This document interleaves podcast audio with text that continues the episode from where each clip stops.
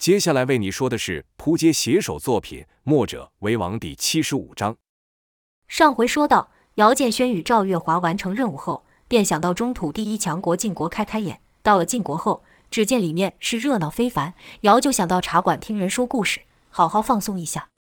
二人初来乍到，看哪里都觉得新鲜。这里的茶馆比起竹龙镇大上好几倍，而且一条街上就有好几间，让姚瞧得眼花，一时不知该选哪一间。正走着，听到一间茶馆里面爆出鼓掌声，姚探头去看，这一看不禁咦了一声，说道：“他居然也来这了，走，我们进这间。”却说姚看到谁了？这人和姚算起来也是熟人，是从前在竹龙镇说书的虞姬。赵堪姚一看到虞姬这么开心，心里有些不高兴了，哼道：“这人有什么好的？我看前面几间的也不错，为什么一定要选这间？”可姚说什么就是要听虞姬说书，赵便在心里嘟囔：“这妇人到底有什么魅力，这么吸引你？看看就看看，怕你不成？”便跟姚进了去。跑堂的热情招呼两人入座后，姚又感慨道：“想当初我还是小鬼的时候，他就生得这般模样；现在我都长这么大了，他怎么一点也没有变？”这话一说，赵就更不开心了，说道：“怎么？他是你什么人？你这么惦记着他？”姚道：“惦记啊，当然惦记。”赵当时就要离开，姚赶忙拉住，说道：“你干嘛呢？”赵气道：“你这人真是不要脸！”姚被赵无缘无故挨骂，自然也不高兴，说道：“你胡说什么？”赵道：“你要看你以前的相好，便自己看，拖着我做什么？”姚道：“什么相好不相好的？”赵一指虞姬，说道：“他不是吗？”姚噗呲一笑，大笑道：“他，你在开什么玩笑？他根本就不认识我。”赵道：“那你还思思念念着人家？”姚解释道：“他以前在我住的那小镇里说书，说的可好听，我几乎是每场必到。但我那时时候什么都不是，只能挨在角落或是屋外偷听。没有想到今日能和其他人一样，一边喝茶一边听。”听到此，赵才知道是自己误会了。姚只是喜欢这妇人的表演，脸色才缓了下来，心想：既然要坐，就坐最好的位子。就把跑堂的叫来，多给了钱。跑堂的是连连点头，然后领着两人到一个更大的位子。姚大乐道：“你可真有本事。”赵说道：“我有什么本事？是钱有本事。”两人这才好好坐下观看虞姬的表演。虞姬说的还是这么好听，这么生动，可却让两人听的是心惊胆跳。因为虞姬这次说的故事是如墨两家相斗的故事。原来燕萧等人战如林妻子这等大事，早在天下传开了，而且对于结局还版本不一。有人说是儒家大胜，有人说是墨家大赢。虞姬所说就是墨家大圣的版本。姚听完后赞道：“小时候就听他说过儒门的人有多厉害，但还是先生略胜一筹，厉害厉害啊！”赵泽道：“好好的，他们怎么打起来了？”姚道：“这有什么奇怪的？两虎相遇，必有一斗，他们迟早要分出个胜负的。”赵觉得不对，说道：“我看不是这么回事。”姚道：“不管怎么样，总之是先生他们胜了。”刚说完，突然惊叫了一声。把赵吓了一跳，问道：“你又干嘛了？”姚道：“那我师弟现在不就是天下闻名的人物了？”赵白了姚一眼，他知道姚在想什么，便道：“怎么？你是羡慕还是嫉妒啊？”姚回道：“别乱说，我是替他高兴而已。”赵在心里暗笑道：“口是心非。”虞姬说完后，有一看似掌柜模样的人上台说道：“各位朋友，怎么没有反应呢？要觉得说得好，那就给点掌声啊！”虞姬看起来也有些紧张，自己这套路合不合这些人的胃口，他心里也没有底。好在听完掌柜的这么一说，台下爆出了不少掌声，姚也是大力鼓掌，虞姬这才笑了起来。赵也对姚说道：“这下你满意了吧？”姚笑道：“满意，太满意了。”之后二人才走出了茶馆，正想找个客栈打尖时，听一人说道：“你听说了吗？两天后的招贤馆又要举办八方会了。”天下名士都会来发表己见，胜出的人有机会受到国君重用，从此一帆风顺。另一人道：“这八方会每两年才办一次，谁会不知道啊？只是能进这招贤馆的人都得是有头有脸的人物，光有钱人家还不一定让你进去呢。”原本说话那人道：“那没有关系，我相信第二天各大茶馆的就会讲此事。要不我们再来这间听？”那人笑道：“好啊，这妇人说的还不错，就再给他捧场一次。”说完后，两人是边笑边走远。听到这话，姚、赵两人是互看一眼，心里想的都是同一件事。赵便说：“这是刚巧被我们赶上，怎么能错过？”姚道：“可是他们刚才所说，那叫招贤馆的地方，一般人进不去。”赵道：“那是对一般人，我有这东西，哪里和他们一样？”姚问道：“怎么？你有办法？”赵道：“看我的吧。”两人打听招贤馆所在后，便前去一看，那招贤馆建得甚是雄伟，大门前排了好长的队伍，看样子都是想进去的人。就看有些人跟守门的人交谈几句后，开开心心的进了去；有些则是垂头丧气离开。姚、赵两人在好奇心驱使下，便走进去瞧，看到一个穿着锦衣的公子将一装宝物的盒子交上，那守门的看了看后，却是请他回去。跟着又是一人，可手上只是拿着一个帖子，那守门的却甚殷勤招待，请那人入内。姚失望道：“看来刚才那人说的话不假，光有钱还没用呢。”赵却道：“我有办法。”姚便道：“怎么？九黎的名号在这应该不管用吧？”就看赵神秘的笑道：“管不管用，两日后你就知道了。”就是不与姚说他到底有什么办法。两日的时间转眼便过，姚、赵两人前往聚贤馆。就看隔着聚贤馆还好几条街的距离，便无法前进，因为大街上挤满了人，仿佛全城的人都到了这里，等着看八方会的英雄名士。不过这难不倒两人，姚赵一展轻功就跳上了屋顶，从上方越过人群。不远处有一人骑着白色骏马缓缓而来，这人生的甚是好看，与姚比起来差不了多少，只是年纪较姚长了许多。一见到这人，旁边的妇女便尖叫道：“是于公子！于公子看我一眼了。”不止街上的妇女为之疯狂，连赵也忍不住赞道：“这人长得好俊呢。”姚听到就感到莫名的不高兴，说道：“你们真是一点眼光也没有，这人一看就是个徒具外表的草包。”说完后就跳了下去。赵微微一笑，也跟着跃下。到了街上，自然又跟人群挤在一块。姚看旁边一人声嘶力竭地喊着“于公子”，便忍不住说道：“这于公子到底是什么来头？有什么厉害的地方？”他这话只是随口这么一说，但被一旁女子听到，可就不高兴了。那女子说道：“于公子是有名的饱学之士，他所作的诗词可是有学问了，那境界之高，意境之美，哪是你这种人能比？”姚回道：“吟诗作对算什么本事？我认识的人可都是有谋略、有武功的。”那女子又道：“于公子的武功可高了，能文能武，说的就是他这种人，而且长得又俊。这次的八方会可以说就是专门为他所办的。”这瑶就不明白了，问道：“八方会不是邀请了天下有学之士互相辩论，看谁可提出富国强兵、安定天下的计策吗？怎么说是专门为了他所办？难道没有别人参加吗？”那女子笑道：“当然有其他人参加，但那些人哪里是于公子的对手，只能给于公子做陪衬而已。”此时那于公子正好经过他们面前，瑶看他那一副意气风发的模样就不顺眼。此时赵却故意大声说：“哎呀，这位于公子这么厉害！”真是不得了，难怪能赢得这万千女子心。看他这副自信的样子，一定是有真才实学。姚说道：“说不定是金玉其外，败絮其中。”两人就看这于公子到门前下了马，有人热情接待进去，同时还有一人恭恭敬敬朝于公子身后跑去。于公子略感讶异，回头一看，是两个人，一个就像寻常庄稼汉，另一个年纪较小，虽然也穿着布衣，但容貌秀丽非常。就听接待之人对那汉子道：“杨先生大驾光临，这是我大晋国的荣幸啊！来来，这边请。”于公子心想：这姓杨的是什么来头？居然让他们这么客气。适才众人的眼光都聚集在于公子身上，若非接待之人上前招呼，根本不会有人注意到这两人。而后又是一群人鱼贯而过，有些看起来就文士，有些像是武夫。姚便道：“走吧，我们也找地方混进去。”赵却道：“混什么混？”要走就走大门。姚道：“别闹了，别人哪会理我们？”赵说道：“不是跟你说了，我有办法了？”说着，赵就穿过人群走了过去。姚赶忙喊道：“喂，别闹了，别出去丢人，快回来！”只看赵与接待的人低声说了几句，那人就立刻点头带赵进去。赵得意地回头对姚招手，要他跟上。而后姚、赵两人就被引到聚贤馆内，就看大厅墙上挂了一幅巨大的中土地形图。上面将各国势力画得清清楚楚，旁边还有一副棋盘，上有黑白两子。一楼的最前边坐的是要参加辩论的名士，于公子在里面不稀奇。刚才那不起眼的汉子也坐在里面，显得格格不入。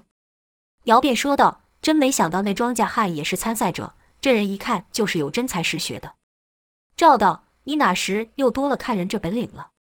姚道：“这是天生的，叫做直觉，不用学。”赵说道：“你不也很会胡说八道？不如你等等也上场跟他们唇枪舌战一番。”姚笑道：“我要是出嘴，那他们还不得败了？不行不行，来者是客，我可不能这样。再说，要是我说的太好，被人留下来做大官怎么办？”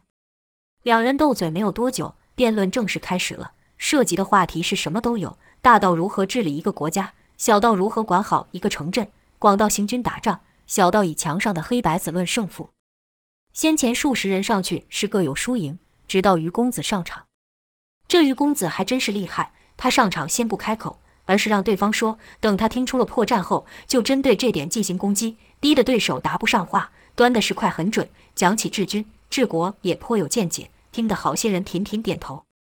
赵也道：“看来这于公子不像你说的那么不堪啊，不但头脑清楚，而且言之有物，说起话来也是条理分明，还真是文武全才呢。”姚不屑道：“说的比做的容易多了，就这两下子我也会。”赵便又激道：“那你去跟他斗斗。”姚道：“斗什么？我随便拍他一掌，他就吃不消了，还要比吗？”赵回道：“你那叫做匹夫之勇，人家那可是万夫莫敌。”姚道：“奇怪了，你今天是怎样？”一直帮那姓于的说话，赵也回道：“奇怪了，你今天是怎样？一直不帮那姓于的说话？”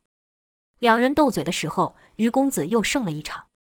于公子看了看台下，几乎是可以笃定今日的胜者就是自己了。他心里暗想：不枉费我苦学多年，今日之后我必会受到重用，我的名声将从这里传开。于公子是强忍着内心的喜悦，等待招贤馆的人宣布八方会到此结束。就看招贤馆的主人缓缓走上了台，看了看于公子，表情甚是满意，跟着就对着众人介绍道：“这位是于秀，于公子。于公子果然有真才实学，大家也都听到其高论了。是兄有安邦治国之良谋，富怀富强理政之策略。我想今日……”正此时，有人出言打断，就听那人说道：“且慢，我有一件事想和于公子请教。于公子可知道什么东西是一国之根本，是军校之命脉？少了它。”你所讲的任何一件事都办不成，公子可知道是什么东西吗？众人循声看去，说话的正是那不起眼的庄稼汉。他这一说话，台下有数人挺起身子，好似整场都在等他说话一般。连带招贤馆的主人也对那人点头。这些变化让于秀看在眼里，极不是滋味，心里琢磨：这人到底是什么来历？那汉子说完话后，便站起了身，缓缓地走上台。于秀便问道：“敢问先生是？”那汉子道。在小建宁，杨新。于秀哦了一声，说道：“原来是农家的杨先生，久仰久仰。”杨新一拱手，继续说道：“在下听了公子的谈论，确实是有学问，可始终没有提到我刚所说的那一件事，故想请问公子如何解决？”看杨欣一副庄稼汉打扮，上台后的谈话却如此有理，倒是让众人意外。于秀心想：你们农家管好农地的收成就好，这国家大事你懂什么？说道。我所论的都是富国强兵之法，莫非先生觉得我所说的有错吗？杨欣摇了摇头，说道：“若君王能采用你所提的方法，确实可以将国家治理得很好。但是在下所说的是实现你方法的根基。如果此事不解决，那所有的一切都是空谈。”于秀道：“先生想说的是粮食吧？”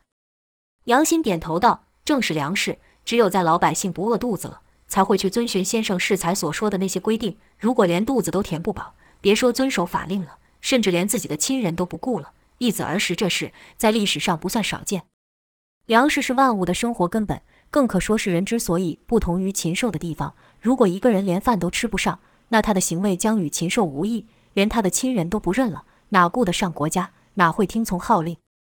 在下认为，农事是一切的根本。只有粮食充裕，百姓都填饱肚子了。自然就会去生产，有了生产，那兵器自然就精良；有了兵器，百姓就有了力气，那国家自然就会强大。正所谓大军未动，粮草先行，可知粮食对于军事上的重要性。对于君王而言，如果一个君王能保证他的百姓个个不挨饿，那百姓哪会不去效忠那个君王呢？百姓哪会不听他的号令呢？他国的百姓见这君王治理的地方，人人丰衣足食，不就纷纷前来投靠了吗？到时各种人才从八方汇集，邻国自然就弱了，国家自然就强了。所以我认为，若粮食足了，那一切都会水到渠成。公子所说的那些治国方针也都能实现。杨欣这番话说的也是句句在理，让于秀找不出破绽，无从反驳。连赵月华也点头说道：“这姓杨的说的不错呀，人要是连饭都吃不上了，哪还管得上其他呢？”这时，台下有人问道：“杨先生说的不错，能否再说深入一点？”杨新这时便敞开了说：“我认为百姓会效法地位高的人，所以若君王重视农事，愿意与百姓们一起耕作，那百姓的劳动自然就会增加。这就和行军时领队的大将和底下的兵卒睡一样的地方，吃一样的食物一样，兵卒能不效忠吗？在战场上也会誓死会那将军奋战。同样的道理，如果君王能如此做，那百姓能不拥戴这样的王吗？”君王既然得到了民心，那他所说的话，百姓自然就会去遵守了，政策便可以推行，不需要制定严厉的刑罚让百姓害怕，不需要利用权术去控制朝臣，国家富强只是顺理成章的事情而已。台下又有一人问道：“我是个商人，先生的主张对我有什么影响？”杨新说道：“商人的工作就是互通有无，交易的目的就是为了赚钱，赚钱的目的不就是为了温饱吗？若粮食不足。”粮食的价格就会高涨，若连粮食都买不起了，那谁还去互通有无呢？谁还去买您东西呢？所以说，只有当百姓们衣食无虞了，才会去考虑其他的东西，那时您的东西自然就会卖出去了。在这里，我必须强调，对于那些囤积粮食、故意以低价买入，再以高价卖出的这种商人，必须制止，甚至是施以严酷的刑罚，以遏制其他有这想法的人，因为这等于是夺取了国家的根本，去填他的私囊。对于这种人，绝对不可宽待。原本杨欣说话时都很有理，但提到这段的时候，是脸色严峻，甚至有些发怒。就看那商人道：“先生可以放心，我不是您口中的那种人。”而后又有其他人与杨欣请教，杨欣是一一答复，侃侃而谈，这就把一旁的于秀给冷落了。就看于秀的脸色愈来愈难看。他刚才谈话时虽然也受到肯定，但台下可没有像现在这样踊跃提问。于秀是愈听愈不是滋味，心想这些和我刚才所说的有什么不一样？还不是没有提出具体的做法。至于让你们这么感兴趣吗？看我怎么让你出糗！就听啪啪的声响爆出，乃于秀故意拍手所发，借此打断杨欣的谈话，跟着说道：“先生说的不错，我也认同粮食的重要，但我似乎没有听到具体做法，想请教先生，除了这些高谈外，有什么实际的作为？”毕竟农作一事，可不是百姓愿意劳作就会有收获的，还得看老天爷的脸色。一场暴雨或是干旱，那一年的辛苦可就白费了。说完，台下就有不少人点头，低声谈论道：“是啊，这农务可以说是看天吃饭，不是付出多少就会有多少收成。”就看杨新眼睛一亮，说道：“公子可真是讲到了重点了，待我一一与大家说。”跟着杨新就走到了大地图上，首先指向晋国，说哪里的气候。土壤温度如何，适合种那些作物？跟着又说四季何时该施肥，何时该让农地休息，何时该让下种，何时该收割等等。听得众人是频频点头。说完了晋国，台下有人问：其他的地方，先生也能说出个一二吗？杨新笑道：有人地方，我便可说。那人就问了其他国家该如何，杨欣是一一解答。杨欣说的认真，众人也听出神，没有一人发现于秀不见了。于秀本来是要让杨欣出糗的，谁知道居然让对方得以发挥，让他是既懊恼又生气。看着大家对杨欣如此推崇，心想：好你个姓杨的，今日是存心来拆我台的。此刻我在说什么，也只是帮他衬托而已。哼，今日先让你得意，改日再报此仇。便下台去了。当时众人的目光都聚集在杨欣身上，居然没有人发现于秀离开了。眼看着功名富贵就要到手了，被杨欣这一下给搅乱，让于秀如何能不恨？台上，杨欣说完后，台下就爆出热烈的掌声。有一人站起说道：“听不过瘾，听不过瘾啊！想请先生赏脸，移驾到我府上，我们再谈。”那人刚说完，就有另外两人站起，几乎是同时说道：“这可不行，先生乃是大才，我家主人也想请先生入府一叙。”那人便道：“我没说不行啊，只是得讲个先来后到，我先开口的，自然是先到我这。”刚说话之人回道：“笑话，你先说就先赢了。”谁听你的呢？另一个站起的人说道：“你们都别争了，我先把先生接回去。”说着就要上台，另两人赶紧跑过去阻拦，好像谁先请到杨欣，谁就立了大功似的，是谁也不让谁，吵成一团。姚就注意到台下其他人本也有意招揽，但看是这三人说话，就退了去，便说道：“奇怪了，这三人从其他国派来抢人才的吗？”旁边一人听到姚说的话，便热心回道：“两位公子，看来是从别地方来的吧？”赵月华此时做男装打扮，故那人把他也认成了公子。赵回道：“是又如何？”那人点了点头，说道：“难怪，难怪。”赵便道：“你别卖关子，到底想说什么？”那人才道：“这三人分别是韩、魏、赵三大家的人。”姚不解，问道：“什么韩、魏、赵三家？”那人继续解释道：“这三家可厉害了，可谓是手握大权啊，是谁也不让谁，不论遇到什么事情都给争上一争。”姚对这种争权夺利的事情，姚、赵两人并不是太感兴趣，就没有再问下去。眼看那三家的家臣兀自争吵不休，招贤馆的主人心想：我要不出来说几句话，只怕这三人要把我这给掀了，便上前说道：“三位大人，请先听我一言。杨先生暂时是不会到三位大人府去的。”那三人一听，便问道：“为什么？”主人说道：“如此大才，自是得先请他与晋王一谈。”县主人搬出了晋王来，这三人哪好意思跟王去抢人，互相又数落一番后，便都退了下去。主人对杨欣说道：“失礼失礼，让先生见笑了。”杨欣却道：“不会，这里的情况我也是略知一二。”主人赞道：“原本我还担心先生会因此而反感，没有想到先生早就了然于胸。”杨欣道：“我的主张是有关一国的发展，自然也得充分了解这方面的事情，不然就像是施肥施了，种子也下了，收成的时候却因为人人争抢而导致收成损坏，那也是不行的。”主人是连声道好。跟着说道：“大王已经迫不及待想见到先生了，这就随我前去如何？”杨欣说道：“那我的弟子呢？”主人道：“自然是与先生一起前去。”而后几人是开开心心、热热闹闹地从招贤馆出去。几人走后，台下的人也跟着走了大半，剩下一些就上前对心仪的学士攀谈。这时赵才注意到于秀不见了，便说道：“于公子呢？刚才不是还在台上吗？什么时候走的？”姚道。不走，难道留在台上看这姓杨的出风头啊？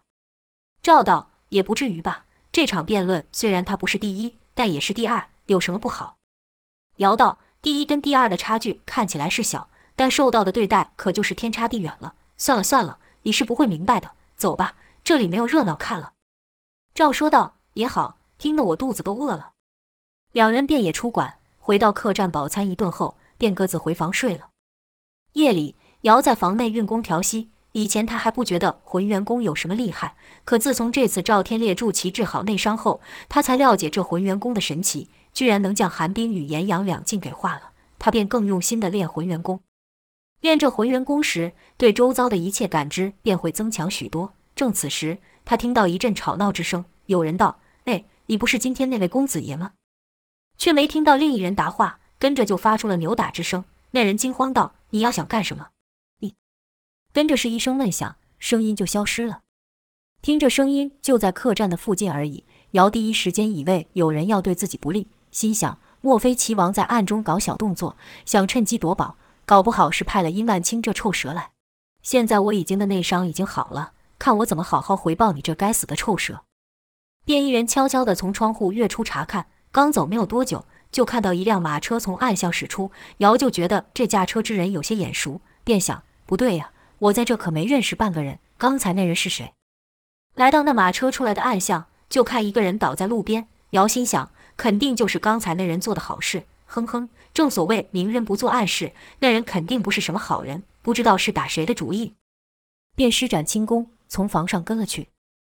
追月不何等厉害，没有两三下就赶上了马车。就看那车来到了一处大宅后，便停下了。没有多久，有一行人出来。姚定睛一看，居然是那招贤馆的主人在送杨欣。就听主人道：“多谢先生知无不言，能请到先生，真是我们的荣幸。”杨欣道：“晋王果如传闻所说，是一位贤德之王。”主人道：“先生也是啊，比传闻还要朴实，不如干脆就在我这住下，陪伴大王如何？”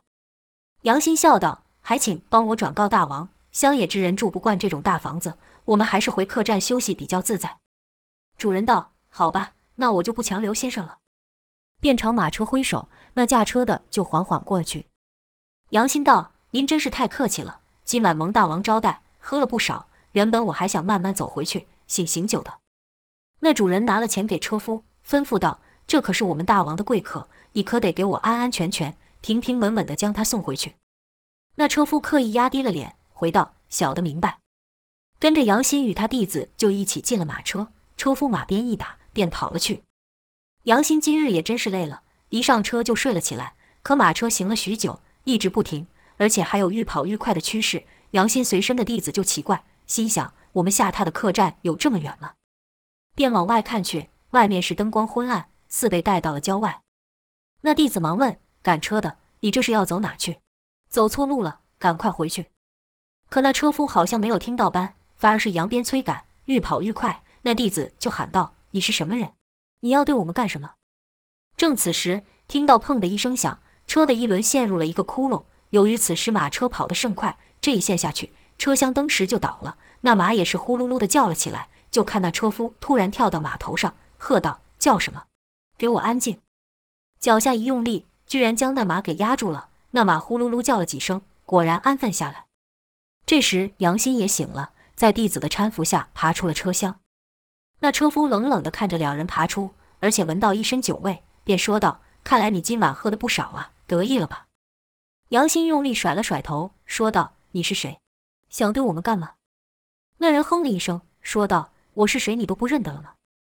就听那弟子叫道：“是你？怎么会是你？”杨欣也认了出来，说道：“啊，居然是于公子！”那赶车之人正是白日与杨欣同台辩论的于秀。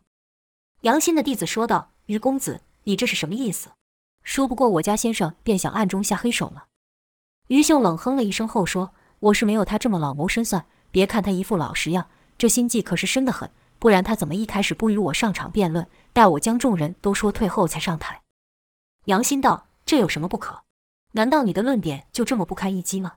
我所说的若有不对之处，你大可在场上与我光明正大的论道。半夜扮作车夫，将我二人载到这荒郊野外，算什么意思？”于秀道：“你夺去了我功成名就的机会，还好意思问我什么意思？你得意了，可想过我感受？”杨新道：“在场上本来就是个凭本事。”看最后谁能脱颖而出，谁能受到重用。于公子，你这是输不起呀、啊。于秀没有回答，反是看着天空说，叹了口气，说道：“你说，如果你不来这八方会，不搅我的局，这一切不是都很顺利吗？”那弟子听出于秀语气不对，颤声道：“难道你想暗下毒手？我们可是与大王见过面的，你这样做不怕他人起疑吗？”于秀还是不正面回答，反是说道：“这世道想要出头难啊，人人都说乱世出英雄。”满地是机会，但也因为如此，这冒出一个，那冒出一个，突然间遍地都是人才。这世道真的是太乱了，连你们这种人也能得到青睐，你们也不看看自己有这个资格吗？这话可就戳痛到杨新了。要说士农工商，把务农的社会地位排在前面，可实际上付出最多劳力的农民得到的生活却是最次。这一句没资格，杨新登时怒火升起，骂道：“你小子是吃人饭不说人话，我们怎么就没有资格了？”于秀道：“所谓人才，那得要是文武双全。今日听过你的高论，我就想试试你是否有真本事。你要是能把我把打败了，我这就离开晋国；否则……”那弟子道：“否则你想怎样？”于秀道：“我这人最重视公平，若你们输了，今晚就给我离开。”那弟子又道：“把我们赶走了，你就能出头了吗？”于秀假装思考一下，说道：“刚开始几天，他们或许还会找你，但知道你们离去了，自然就会来找我。”毕竟我也算是第二了。那弟子道：“你这人好卑鄙。”于秀大笑几声后说道：“只要能成功，使点手段算什么？”杨欣哼了一声说道：“看你人模人样的，没想到人品居然如此低下。”于秀道：“今天你我立场互换，你会这么做的？动手吧，我一向说话算话。”说完就朝杨欣打去，砰的一下就把杨欣给打倒了，反倒让于秀一愣，他没有想到这么容易就把杨欣给打倒了。原来杨欣体格虽然不错，却一点也不会武功。杨欣道：“我要在这里让我的学说发扬光大，让人人都有饭可吃。你有本事就把我给打死。”于秀道：“但你口中的人人却不包括我，给我起来，不然就给我离开晋国。”杨欣道：“我是不会走的。”于秀道：“要命不要命？很好，很好。”于秀一连说了几声好，可语气是愈来愈沉。杨欣知道对方要下死手了，便低声对那弟子道。你不要管我了，自己逃命去吧。跟着又对于秀道：“我是不会服你的。”于秀面露杀机，说道：“给你活路你不走，既然你硬要与我作对，那就别怪我了。”说着又冲了上去。那弟子挡到杨欣身前，喊道：“不准你伤害先生！”但由于害怕，眼睛忍不住闭上了。正此时，一道人影窜出，跟着听到啪啪几声爆响发出。那弟子感到有人挡在自己面前，睁开眼就看身前多了一位英俊少年，是姚建轩。却说姚建轩因何出现在此？原来姚氏担心对头找上门来，暗中夺宝，便跟着这辆马车。待看到杨欣等人接上车后，车夫一路将马车往郊外赶去。姚就觉得不寻常了，心想：这人看来是冲着他们两人来的。既然被我看到了，且看看他想干什么。一边跟着，也一边在想：这赶车的到底在哪里见过？怎么这么眼熟？待马车翻覆，于秀露了一手，姚才认出来是于秀。在听到于秀与杨欣的一番谈话。姚觉得于秀这人甚是卑鄙，在台面上比不过人家，居然想下暗手。心想这姓于的不只是图具外表，人品还下贱得很。虽然说我早就知道了，但没有证据。这次将此事说给月华听，看他认不认输。原本姚还以为杨欣作为农家的代表人物，应该也和墨家人一样身怀绝艺，故于秀打杨欣的第一下，姚就没有出手。莫曾想杨欣一点武功也不会。要说于秀第一次出手。不知道杨欣不会武功也就算了，但现在是明知道杨欣不会武功了，还要下死手，姚就看不下去了，故纵身而出到那弟子身前，连出两脚踢退了于秀。就听姚说道：“于公子啊，这三更半夜荒郊野外的，以你的身份，好像不应该出现在这样。”于秀道：“你是什么人？跟踪我？”姚道：“我是什么人不重要，重要的是我认得你，我还认识不少招贤馆的主人，还认得不少有头有脸的人物。”要是将你今日所做的事情和他们说，大家肯定都会骂你的。于秀刚看姚的身手，就知道这人不简单。可一听姚出言威胁，那杀人之心就起了，说道：“朋友，有些事不该你知道的，你就不应该知道，否则会惹祸上身了。”姚听出于秀言语中的意思，但他不怕，说道：“其实我这人有个毛病，喜欢在黑夜里散步。我就觉得这时候的空气闻起来特别舒服，走着走着就来到这了。你说巧不巧？刚好遇见你。”于秀心想：这到底是哪来的混小子？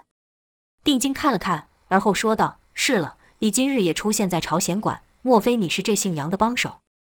姚听于秀这么说，也感到讶异，说道：“于公子好眼力呀！今日馆内那么多人，你居然还能认出我来。”于秀道：“这有何难？但凡我见过一面之人，都不会忘记。”就听姚说道：“不过有件事你猜错了，我和他们两人也是今日才见到。”于秀道。所以你与这姓杨的没有一点干系吗？姚回道：“要说干系吗？以前没有，但我师兄跟我说过，行走江湖要多交朋友。我师父也与我说过，路见不平要拔刀相助。”于秀哪有耐心听姚东拉西扯，冷冷道：“不管你认不认识，你都走不了了。”姚便道：“啊，对了，你刚才不是说什么文武双全吗？巧了，好多人也说我是文武双全。有句话说，文无第一，武无第二。”不如让做你对手，看看谁才是真的文武双全。这时，杨欣在弟子的搀扶下站了起来，说道：“少侠，这事与你无关，他要的是我。”姚笑道：“这事怎么会和我无关呢？要是先生你真有本事，让天下人都不挨饿，那我说什么也得保住你。但如果让我发现你是个欺世盗名之人，我也不会放过你的。”那弟子说道：“我家先生绝对不是什么欺世盗名的人。”姚回头看了一眼那弟子。心想，这人长得可真漂亮，可以上戏台唱戏去了。口中却道：“用说的谁都会说，就像这位于公子，说起话来也是很厉害。谁知道会做出这种事来？名利当前，人都是会变的。”于秀道：“看来你是想把这事揽在身上了。”姚则道：“你不是我对手的，你要是就此离开，我可以饶了你。”于秀冷笑几声后道：“你以为三言两语就能把我给唬住了？”姚一耸肩，说道。你要自讨苦吃，我也莫意见。于秀道：“好小子，我就看你有多少斤两，敢多管闲事。”此话说完，也没有看到于秀如何出手，姚就感到两道劲风来袭，姚立刻侧头闪避，两物从其耳上飞过。姚惊道：“什么东西？”再看于秀，身子未动，可与姚的距离却分开了不少。姚在九黎上看过不少高手，也看过墨家人的武功，见识不算低，但像于秀这样子的，可还真没有看过。便问道：“你使的是什么怪招？”于秀道：“教你个乖，有些事不是你想管就能管的。”姚道：“我也教你个乖，惹到我，你讨不了好。”就看姚突然朝后退去，想查看刚才是什么东西攻向自己，发现是两个黑镖插在树上。作为暗器，镖本就不易察觉，那于秀的镖又是通体透黑，在黑夜中更是防不胜防。姚不敢大意，全身运起了内劲，说道：“既然出兵器了，那我便陪你玩玩。”于秀道：“臭小子，小心玩火上身，丢了性命。”姚不在意地说道：“我这人什么本事也没有，就是命大得很。你是不知道多少人想要我这命，都被我给打倒了。从伊万清到杨无惧，哪个都比你厉害，但我依然没事。更何况我最近武功又高了，正好拿你试试我现在有多厉害。”